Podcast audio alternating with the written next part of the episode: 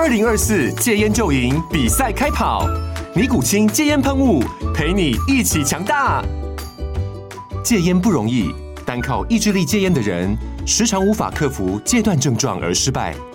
尼古清戒烟喷雾将是你的神队友，简单一喷，药品急速释放，立即缓解七大戒断症状，不限场合提高戒烟成功率。除了尼古清神队友，你还可以寻求专业医疗人员协助，一起迈向戒烟成功之路。尼古清戒烟喷雾，用科学方法戒烟，请咨询全台各大药局及戒烟门诊。本广告由尼古清戒烟喷雾、卫部药书字第零二七八三五号提供。嘉安嘉护股份有限公司，台北市中山区民生东路三段二号十楼，北市卫药广字第一一三零三零一九零号。尼古清戒烟喷雾，相伴每个新开始。九八新闻台 FM 九八点一，财经一路发，我是阮慕华。好，大大盘一回档哦，马上金融股就顺势哈，赶快填补一下哈，这个多方的这个阵容哈。富邦金、国泰金、兆丰金、中信金、玉山金、合库金、第一金，好，华南金全数收涨。那当然，官股行库色彩就是兆丰金、和库金、第一金跟华南金嘛，四大官股全部收收涨嘛。那另外上海商也涨一趴多哈，彰银也涨好，那联邦银、远东银也涨。然后看到。涨最多的呢，算是中信金，好，中信金涨两毛，好，涨了百分之零点八的幅度，算是在金控股里面涨最多的。主要是因为中信金第三期 EPS 将近一块嘛，哦，这个前三季 EPS 仅次于富邦金跟国泰金排第三嘛。可是你看哦，它 EPS 超过兆丰金哦，它股价跟兆丰金差多少？兆丰金股价是三十八块多，哎。哦，预呃中信金股价才二十五块，差了十多块哎。对。哦，所以 EPS 前三季比兆丰金好，那股价低了这个十块钱多。哦，当然这个资金多少会给他一些 favor 哈。好，那我们节目现场的是台湾金融培训协会理事长林昌兴，昌兴你好。来，大哥好，大家晚安。好，同步直播广播进行哈。昌兴，那个金控股第四季会动吗？好，感觉起来。嗯行情一落下去，哈，金融股就有这个一一双手在那边要拖拖住这个盘势嘛。其实哦，刚才阮都要提到，大家去看到金控股，其实前两季包含第三季呢，其实都赚的不错。嗯，说老实话，现在金控股相对我觉得啦，比较是强势的点，就是说关股会护盘，嗯，然后呢，他赚的利润也不少。所以我说老实话，如果你现在去看明年度回推回来的股息值利率，今年度的金控股会比呃去年明明年的股息值利率会比今年好很多。对，所以这个就是高股息有一些 ETF 它会去介入的部分哦。这个对于金控股来说，我觉得政府去护盘护这些金融股也没有也没有护得差，这算是其实呃合情合理的去护金融股，然后来做撑盘的动作。但我还是要先跟大家报告一下，其实对于金控股来说，我们觉得哈，相对来说呢，你往上要大幅喷出的机会哈，可能也不是现在。为什么？因为债券殖利率还没有下来之前，其实金融股伤的最深的这些持有很多的债券，它至少还在减损中啦。所以我觉得，其实你现在布局金融股只有一个点。不是看短线会不会涨，短线就是防守啦。可是你真的要它大鸣大放的时候，可能会到了第四季，甚至于到明年的第一季，哎，金融股的这些所谓的优势就会出来。所以我其实蛮建议大家，如果在资产配置的同时，电子股现在遭遇的是公债殖利率创新高，然后去压缩本益比。那这个时候反而金融股就类似是防御性的角度，那这个防御性的角度，我就建议大家可以当做资产配置，包含刚才罗大哥讲的，像这个兆丰金啊，好，虽然说中信比较厉害啦，可我看 ROA 哦，其实是兆丰金真的算是在很前面，所以我觉得像这些呃比较有光谷色彩的，甚至于说它的获利能力很棒的金控股呢，我觉得其实假设啦，不要追高，一有拉回的时候，你当做资产的配置的布局，我觉得都可以提高提高它的持股比例。好。那中印金前三季已经赚二点四四元嘛？对。那第三季赚了零点九七哦，很多。一季赚一千。不过你不要期待它第四季也能赚这么多了。好，因为一般来讲，金融股的第三季他们获利是最好，最主要是股息入账是。哦，股息入账啊，或者跟卖股收益哈，所以通常第四季会比第三季差一点哈。但再怎么差，今年三块钱应该有嘛？对。那以它过往配息大概差不多零点六的股息。配发率来讲嘛，嗯、哇，那也快快两块啊！对，快两块。那两块除起来的话，其实基本上可能就七八 七八趴哎，这殖利率很高哎、欸。所以，所以我提醒大家，那这样的话，其实有一些高股息的 ETF 哈、哦，现在它可能调节一些 AI 嘛，它就会来切入这些，有可能，有可能，它就会做转换。那这个时候反而是托底啊，他会在托底。联发科也是一样，为什么联发科这么强？因为一般预估明年联发科的值率还有七趴，对，而且明年可能赚五十块，我觉得看起来可能赚五十块。联发科敢发，敢发啊！他如果而且要特别明年有七趴，当然他就不会去调节它。看你广达、伟创、技嘉，明年能有七趴吗？哦，现在算起来大概都三趴，三趴两趴，两趴两趴到三趴，对。哦，所以这就变调节的一个条件。所以这个就刚昌兴所讲，这高股息 ETF 哈，成也他们，败也他们。对，对个股来讲，他们的杀伤力跟影响力非常大。对，因为我其实，观众听众朋友，其实更加了解哦，今年的 AI 股在台湾其实涨得说老实话，比美股还来得凶猛哦，是因为投资人一直在买这些高股息 ETF。那你把它推上去之后，它要换股嘛？那换股的时候，这一股哦就是一个助力跟阻力。那你这时候你在调整的过程中，接下来大家要关注的就是成分股的剔除跟成分股的转换。我认为会对台北股市有就一个比较比较大的换股的动作出来。好，我们听众朋友讲说中信金叫一元金没有错哈，他每次赚都配一块钱。那当然大家希望说他可以配多一点哈。那公司派就不想配那么多嘛，对，因为公司派就不希望我们股价动嘛。但是但是如果保留盈余的话，那基本上股价还是如果能够赚那么多了，那本益比那相对就低了。好，这个金融股我们先谈到这边哈，这边重点来了，好，巴以战火到底昌兴怎么看？会不会扩大？然后现金价上上周大喷五趴，然后油价喷了六趴七趴，还能继续喷吗？呃，我觉得短线哦，对于这种商品期货来说，如果基期相对的低的话，哈，应该短线的这些包含黄金啊，都有机会哦，做一些所谓的避险资产的流入哦。但但如果我们回到这种所谓的战争对股市的影响哦，其实统计过去哦，包含从这种所谓的我们说的波斯湾战争啊，甚至于到我们看到了这个所谓的呃去年的这个所谓的乌克兰的战争哦，战争的时候反而。股市拉回哦，中长线来说哦，都应该是去找买点，而不是应该遇到战争你就把手上抛掉。我认为现在哦，大家关注的重心哦，真的不要偏掉，不是因为战争的关系，所以我们的股市就会大跌。我觉得大家现在在担心的就是，第一个通膨会不会降不下来，第二个联准会会不会哪一天。那个神经又错了，又开始又准备升息哦。我觉得其实大家基本上害怕是这两个。如果这两个可以看到可控的话，大家去观察上个礼拜的油市是先跌再涨，那关键点就在于油市不能创新高。如果油价在创新高，那表示怎么样？中东这边扛错不住了吧？所以如果油价如果能够控制在九十块上下的话。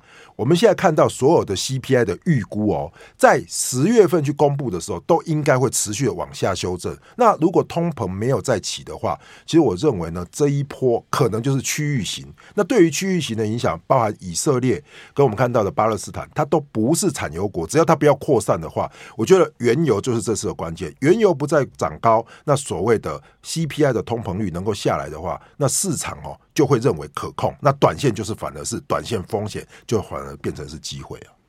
对，那附近产油国就只有伊拉克嘛。对，甚至可能伊朗了。对，伊朗那更 更上面。对，伊朗对。我就两伊两伊基本上是那那附近的产油国。你要说叙利亚、黎巴嫩、约旦、埃埃及，几乎都都都很少，几乎没有。对啊，那。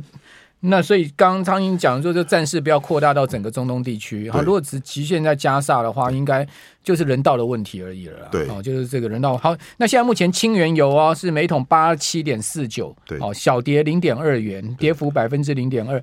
上周啊，布油是直接冲到九十块一桶哦，是直接又收复了九十块。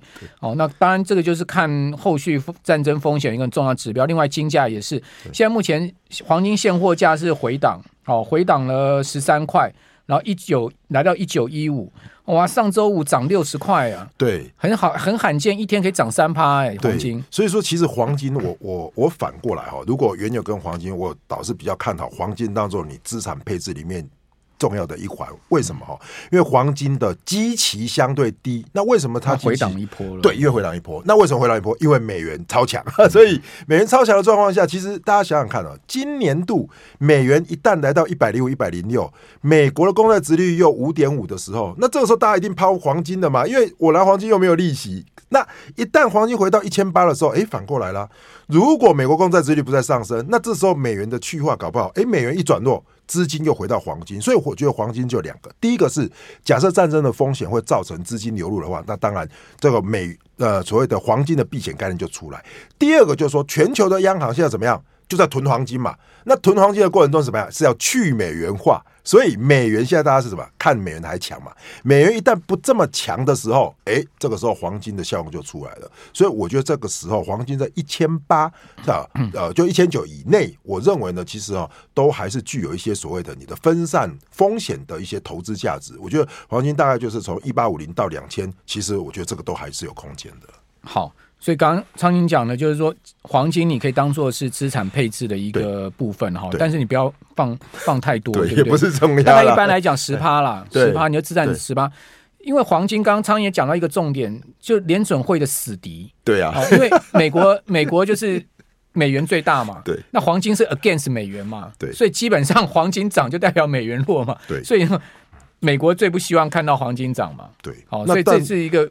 美黄金长期对那时候被压抑的 against，我觉得 against 就是说，其实现在除了美国之外，你说中国啦，这些都看好黄金啊。对，因为去美元化。对啊，所以这就关键了，就是全界分成两大阵营嘛。拥抱黄金的就是要去美元化嘛。对，那当然美国就不希望去美元化啊，所以就黄金就夹在里面，有点猪八戒嘛。对，有点里外不是人啊。但是我说老实话啦，你说美国、俄罗斯，他买了黄金，他不会马上抛，我觉得他就不会抛了，他也不会抛，就变成他资产了嘛。所以我觉得这个才跟大家讲，这是资产的一部分，好吧，就看你站哪一边嘛。对，好，那我们哪一边都不站，反正我们就把它当配资产配置的一个。好，我们这边休息一下，等下回到节目现场。九八新闻台 FM 九八点一，财经一路发，我是阮木华。好，这个安摩啊，ARM 啊破发了哈，在上周五呢跌两趴哦，是连跌三天哦，跌到五十点七七八美元一股哈。呃，全周跌六趴哦。这个安摩真因为讲实在，本益比太高了啦。对，好，这。一挂牌我就讲说，对，安摩为什么股价升不上去？那本益比那么高，比辉达本益比还高。对，那么他给那个他权利金跟那个授权金收的这么低，对不对？是，是就他的致命伤嘛。对，哦，这个安摩破发哈。另外呢，就是呃，小摩、富国、花旗第三季财报很亮眼哈，净利息收入都超过市场预期。哦，呃，小摩。还年比升了百分之三十哦，不过股价都因为美股这个回档嘛，哈，所以呢都压下来。哦，本来本来都涨很多，四趴五趴，哎，本来都开五趴，对，五趴四趴，小摩都是 生不逢时啊。对，生不哦，就后来就涨一趴两趴而已哈。那另外，美国十月的密大的消费信心大幅回落，这个美国看起来消费信心有问题哎。对，因为现在看起来就是说哈。大家对于美国市场哦，现在有一个疑虑，就是说美国的消费支出呢，其实，在疫情期间，大家拿了很多现金，但是现在开开差不多，就花的差不多了，而且大家要知道，现在的消费性贷款。它其实挣了二十几趴以上，所以这个就会让大家会觉得，其实，在今年第四季有可能会压抑一些美国的消费性支出啦。所以说，有一些消费类股，其实目目前来讲，就可能会有这样的疑虑了。不能再败家了，对，败到差不多。对，哎，你看哦，这次公布出来的消薪指数哈，预估是六十七哦，就公布只有六十三哦。那九月是六十八哦，大跌五个点了哈。对，而且呢。密大同时调查说呢，美国现在有百分之四十七的人调查出来的数据哈，四十七趴，将近一四十九趴，将近一半的美国人认为说，现在的物价对他们的生活水平已经造成了侵蚀了。对，就就是有点说我要缩减开支啦，就串了啦。哈，现在现在花钱就串了 五十趴哦，这已经基本上已经涵盖到中产阶级哦。好，这不要讲说那个都是呃中低收入的，现在已经是中。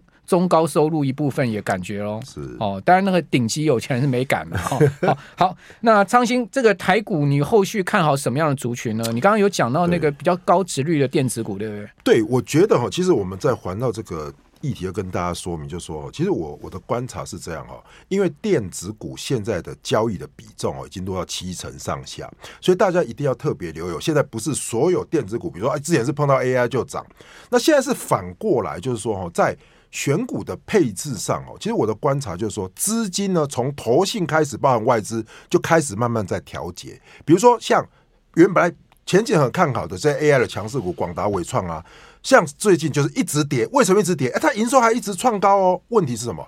它的营收是递延的，所以它配发的股息，大家算起来其实股息是下降。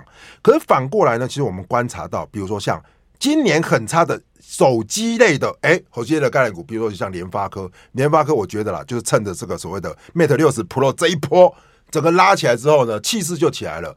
你不要看联发科啊，八百多万很贵，我跟大家讲啊，联发科高点是一千两百多啊，所以对于法人来说很简单嘛，掐指一算，如果今年度哦跟明年预估起来，好，假设联发科可能预估是五十块，配出来的股息值利率。诶，以明年度回推，大概是八趴到九趴左右。那这样的股票，它相对的啦，哈，以高低基期来说，它是低基期。虽然最近已经涨了，创短线新高了，可是呢，它算低基期。我觉得这样子一票的股票，我觉得呢，大家就可以开始来思考，不是再去捡涨多回档的 AI 股，应该反而去找。今年度还没涨的一些电子股，或是涨幅比较少的，所以我觉得其实今年现在哈，尤其到了这个第四季了哈，整个盘呢，我觉得还是光股会护盘的，不会挂掉啦。可是呢，整个选股的逻辑就会转换了。刚才我也看到有人讲什么九二九嘛，其实九二九就含有很多的联家军的相关的概念。其实它第一大全值股就是联发科，反而不是台积电。所以我觉得其实这样的一个调整呢，大家可以当做呢一个选股的方向的参考，去找一些高值利率的。你看嘛，投信天天买联发科嘛，对，为什么？对，就是高股息 ETF 这些。买入，讲实在的，你看哪一档高股息 ETF 没有联发科？好，甚至全职型的 ETF 哪一档没有联发科？都有。我就把发哥顾好，我基本上我的净值维护了。对，而且最主要他们他们应该不会剔除啦。对啊，不会剔除，不会剔除啊，就没有卖压了。发哥 敢发，对不对？发哥发了出来啊，对啊，人家就有这种这个现金的这个能力啊，那你也被你也得佩服他，是不是？对，好，那这个是。刚昌兴所讲的高值利率的电子股哦，所以呢，高值利率的意思就是说，你至少要超过大盘平均四趴以上哦。对，五趴、六趴、七趴这种叫做高值利率哦。对，甚至于说，美国公债值利率如果来到了可能五左右的话，那你去调高值利率，可能更要严格一点嘛，比如五趴以上的才算达标嘛。哎，美国十年期公债值利率已经有人看到六趴了。不要讲五趴五趴，我还不敢想，这个 很恐怖啊！真的啊，那我就看今天我刚刚直播讲期限溢价，就现在已经有一个算法，就是说这个 ACN 期限溢价哈，从期货回推对不对？呃，它是讲长期的这个 premium 的哈。OK，如果说呢，回到过去三十年的平均水准的话，期限溢价回到过去三十年平均水准的话，说美国十年期公债值率还要再上升八十个点，那就五点，那就那就快到六啦，快到六啦。我我我先跟大家讲哦，如果啦，我是希望这样不要发。如果出现这样的话，第一个修正的一定是股市的估值啊，一定的啦。科技股这个是比债券恐怖。大家现在说债券很恐怖，我敢改过不是哦，债券已经跌一大段了，股市现在在高相对高点哦，所以反而如果说。公债殖利率一直上的话，你要小心的就是股市本益比的修正。所以刚才一开始说安谋，安谋他就趁着现在本益比高要发嘛，啊，结果现在本益比在修正，那当然就被修正了嘛。所以说，我觉得还是要留意这一点的。安摩为什么要发？安摩要发就软银要抢钱呐、啊，对，啊，他要套现呐、啊，啊，软银就要套现呐，深圳要套现，没办法。软银这软银这两年投资比较凄惨的呀，已经对戏我当啊，他压四五年到这边了，能只能说生不逢时了。但是回到这里，比如说另外一个概念，比如说好。今年的，比如说今年双雄里面，你说台积电，大家一定要说台电能不能买？反过来，哎，现在投现在买联电，为什么？大家知道吗？同样跟这个所谓 Mate 六十 Pro 有关系。你说华为对吧？现在中芯国际半导体都在什么赶工做那 Mate 六十 Pro，很多人就讲联电是不是有转单效应？就类似是这样的概念。然后估起来联电什么？大概赚五块嘛。今年有没有涨到？对不起，没涨到。所以怎样？它的股息殖利率一算起来，大家自己可以回去算，大概也是七趴多。所以反而你去看，哎，投信会买它。今天年年我看起来还是涨了嘛，所以我觉得其实这个反而现在是怎么样变中流砥柱了，它变防御股了啦。所以其实，在投资的时候，我觉得这样攻的时候，本益比在冲的时候，你不一定要赚钱的股票，只要它愿意拼喷就好。可是现在是大盘在回档，又有看到很多战事的时候，反而这个时候我们在挑选股票，我就要看值。第一个有赚钱，第二敢配。那这样的话，其实这一些广大股民或广大 ETF。的钱在里面，就是替你撑在那里，那我觉得相对来说就安全了。对了，一定要有资金撑啊。对，一档股票没资金撑，你这股价怎么维系嘛？这个关键了哈。那特斯拉上周五跌三趴哦，然后辉达跌了三趴多。有人问这个昌兴说，辉达股价怎么看？辉达的股价，我觉得还是回归到本一比。如果本益比要修正的话，那除非飞达开出来的财报要特别亮眼，否则整体市场的本益比修正的话，我觉得辉达短线就不容易创新高了。嗯、我也不用觉得它不好。那但是如果说黄仁勋来的话，我倒是觉得台股的 AI 概念股可能又轮到不同，就轮到下一个族群了嘛。比如说你说看到很多，你说像创意这一类的族群了，它可能又轮到下一个族群了。嗯、反而主流之前的涨的这一波的套牢太重了。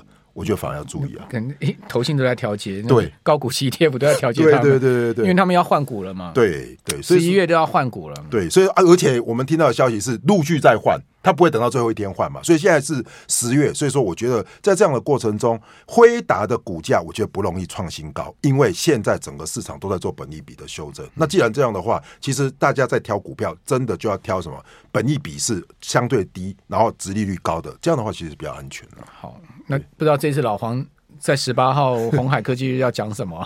上次讲这个 Don't Walk Wrong 哈，这次不知道要讲什么。我我觉得哈，就会变什么，跟这些所谓的 AI 跟车相关的这些智能辨识就相关了。有，因为对红海科技就是电动车嘛。对，所以大家可能往这边走了。嘿，这个比较可能会有机会。那台建法说会你怎么看？我觉得其实现在法人估起来都还不错哎，估起来应该有机会赚到七点六左右。好，所以说其实台积电我觉得在这边是足底啦。那估起来如果七点六的话，今年大概就三十三十块上下。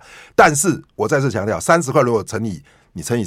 乘以这个十八，大概就是五百四，所以我觉得就是在这上下啦，所以可能接近五百就是买点，可是靠了五百五百五左右，可能就要调节。我觉得什么时候会上六字头？要明年的，明年哈，要明年，今年应该几率不大，今年应该几率不大。但台积电跌到五百二，明显也有撑啊。对对对，所以我说低档就有撑嘛，五百五百到五百二之间就有撑，可是五百五以上，我觉得其实本一比会开始调整，那可能就是跟大盘到一万六千两百点有撑是一样的。对。其实大家看台电，就有一条，就有一个看不见的手在护在那个地方。好，非常谢谢林长兴。